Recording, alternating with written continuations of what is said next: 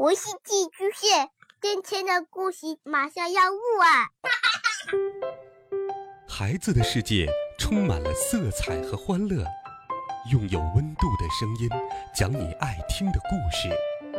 白杨叔叔和大明的晚安故事。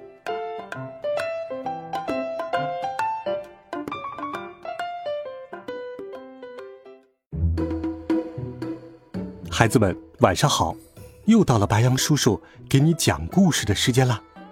今天，白羊叔叔继续给你讲《西游记》的好听故事。如果你有喜欢的故事，也可以给白杨叔叔留言。我们继续来听《美猴王》系列丛书第二十八册《劝善施语》下。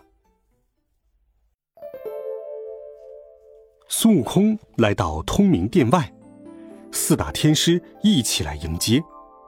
孙悟空说明来意，四大天师也说：“大圣，那里不该下雨呀。”孙悟空笑道：“该与不该，凡为演奏演奏，看俺老孙的人缘怎么样。”四大天师将孙悟空引到凌霄宝殿，启奏道：“万岁！”今有孙悟空路过天竺国凤仙郡，想为此地求雨，特来请旨。玉帝说道：“那郡侯三年前将摘天的贡品推倒喂了狗，还口出狂言，冒犯天庭。朕立有三事，在披香殿内。”你们引孙悟空前去，若三事了断，朕就降旨下雨；若没了断，就让他少管闲事。四大天师引着孙悟空来到了披香殿，只见有一座十丈高的米山，边上有一只拳头大的鸡，在那里啄米吃。一座二十丈高的面山，边上有一只小狗在那里舔面吃。左边还有一座铁架子，架子上挂着一把黄金大锁，下面有一盏明灯，灯焰燎着那把大锁。悟空问天师：“这是个什么意思？”天师说道：“那郡侯触犯了上天，玉帝立此三世。”要等鸡啄完米，狗舔尽面，灯焰燎断锁，那才能下雨呢。孙悟空听了，面色一变，再也不敢启奏，低头走出殿门，满心的烦恼。四大天师笑道：“哈哈哈，大圣不必烦恼，这事儿只可用善事化解。若有一念善心，惊动了上天。”那米山面山即刻就倒，锁即刻就断。你去劝那个郡侯归山，福气自来呀。孙悟空听了，也不上凌霄宝殿辞别玉帝了，直接告别了四大天师，降云下界，到凤仙郡回复众人。郡侯同唐三藏。猪八戒、沙和尚、大小官员等人见孙悟空回来了，都围了上来问情况。孙悟空对那郡侯喝道：“呆！只因你这家伙三年前冒犯了上天，使黎民蒙难，所以到现在玉帝都不肯给这里降雨。你为什么把摘天的贡品给推倒了喂狗？快如实说来！”那郡侯不敢隐瞒，说。哎呀！三年前，我因和妻子争执，一怒之下推倒了供桌，叫狗来吃了贡品。这两年，我常回忆此事，不知道上天见罪，反倒祸害了黎民。万望长老明示，上界如何计较此事啊？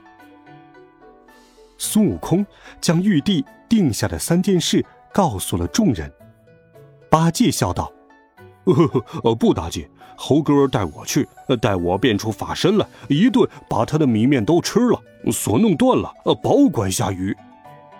唐僧说道：“八戒，别胡说，这是上天所设之计，怎能让你去胡闹呢？”郡侯忙问该怎么办，孙悟空说：“此事不难，你要是回心向善，趁早念佛看经。”我还可以帮你，你要是执意不改，我也没有办法了。那郡侯磕头礼拜，发誓愿意皈依。郡侯请来了本地的僧道，建起了道场。他领着众人磕头祭拜，答谢天地，饮罪自责。唐僧也为他念起了经。他又叫城里城外大家小户。不论男女，全都向上天祈祷。一时间，凤仙郡一片向善的祈祷之声。孙悟空十分高兴，对猪八戒、沙和尚说：“这郡侯果然受教，一心向善。你两个好生护着师傅，我再去奏明玉帝，求些雨来。”孙悟空纵起云头，来到了西天门外，又遇到了护国天王。护国天王说：“大圣，不用去见玉帝了。米山面山已倒，黄金锁已断。你去九天元府，请来雷神电母，很快就能下雨了。”孙悟空听了，赶紧调转云步，来到元府，对天尊说：“奉仙郡侯已心生善念，玉帝同意降雨，俺老孙特来借雷部官将相助。”天君听了。立即差遣雷神电母随孙悟空前往凤仙郡。那雷部众神同孙悟空一起来到凤仙郡地界，在半空中做起法来。只见那亮晃晃的闪电，金舞飞蛇，只听轰隆隆的雷声震慑大山。凤仙郡城里城外，大小官员、军民人等。整整三年没有听见雷声，见有雷鸣闪电，一齐跪下向上天感恩。这一声感恩果然惊动了上天，玉帝欣喜，传旨令风部、云部、雨部一齐赶到凤仙郡，降下甘霖。各部众神来到了凤仙郡界，齐逞神威。只听雷声滚滚，闪电轰轰。狂风滚滚，骤雨丛丛，吓得东西河道条条满，南北西湾处处通，干旱禾苗得到了滋润，麻麦豆粮都丰盈了起来。下到玉帝指定的雨数，众神渐渐收雨。孙悟空厉声高叫：“四部众神，带老孙去那郡侯拜谢列位，列位可拨开云雾，现出真身。”给这凡人亲眼看看，叫他信服。众神听说，只得在空中继续停留。孙悟空按落云头，回到了凤仙郡，见郡侯领着官员百姓一步一拜赶来谢他。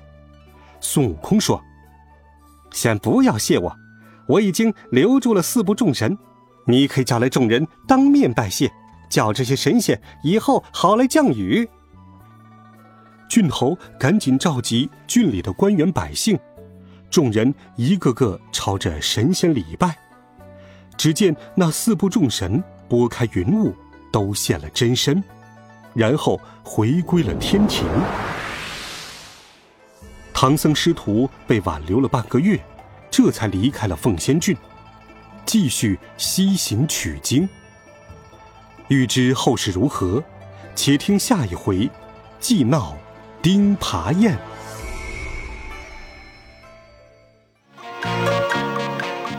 好了，孩子们，这一集好听的故事，白杨叔叔就给你讲到这里。温暖讲述，为爱发声。每天，白杨叔叔讲故事都会陪伴在你的身旁。我们明天见，晚安，好梦。